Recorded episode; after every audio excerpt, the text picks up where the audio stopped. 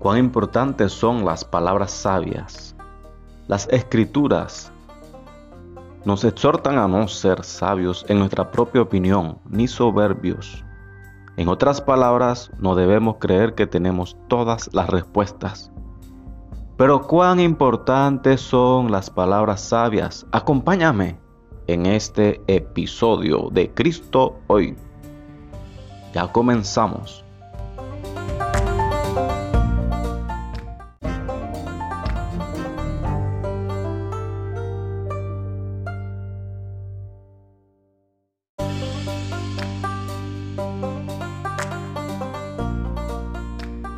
Y agradecido con cada uno de ustedes por escucharnos una semana más.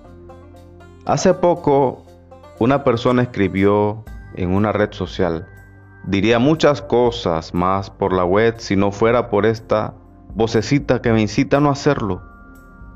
Como seguidor de Cristo, uno podría pensar que esa voz es el Espíritu Santo, pero no, no es así. Puede ser la esposa o el esposo de esa persona. la sonrisa que esto genera viene acompañada de una sobria reflexión. Las advertencias de un amigo pueden reflejar la sabiduría divina. Eclesiastés capítulo, capítulo 9 o capítulo 9 de Eclesiastés afirma que es mejor escuchar las suaves palabras del sabio. Las escrituras nos exhortan a no ser sabios en nuestra propia opinión y no soberbios. En otras palabras, no debemos creer que tenemos todas las respuestas. Escucha el consejo y recibe la corrección para que seas sabio en tu vejez, ya sea que se trate de un amigo, un cónyuge, un pastor o un compañero de trabajo. Dios puede utilizar a otros para enseñarnos más de su sabiduría.